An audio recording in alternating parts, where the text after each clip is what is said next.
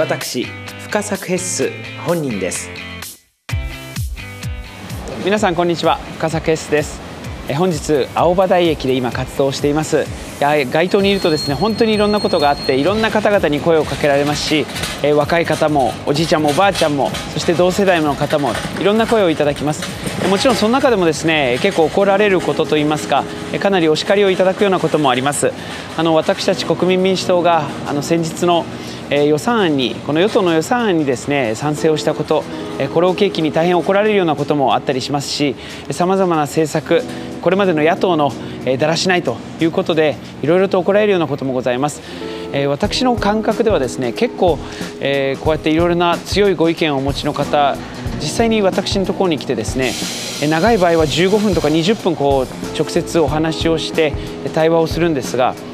いや最後大体8割から9割ぐらいの方は分かったとお前がじゃあそういうつもりなら今回は応援してやろうと応援をいただくというか最初は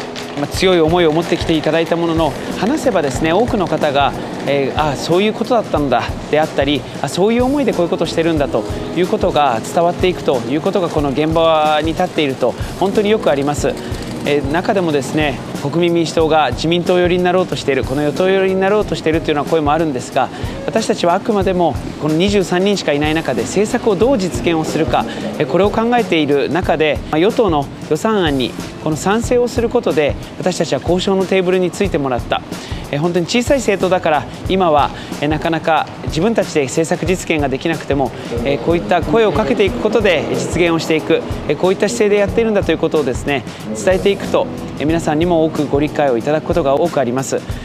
そういったことで私たちはですねやはり人数を増やしていく。私たちが掲げる政策を前に前に進めていく。そしてより早く実現をしていく。そのためにも私たちこの夏の参院選でも多くの仲間を増やしていく必要がありますしこの神奈川県におきましては私深作決ス私も初めて挑戦を予定しています。しっかりと戦い抜いていきたいと思います。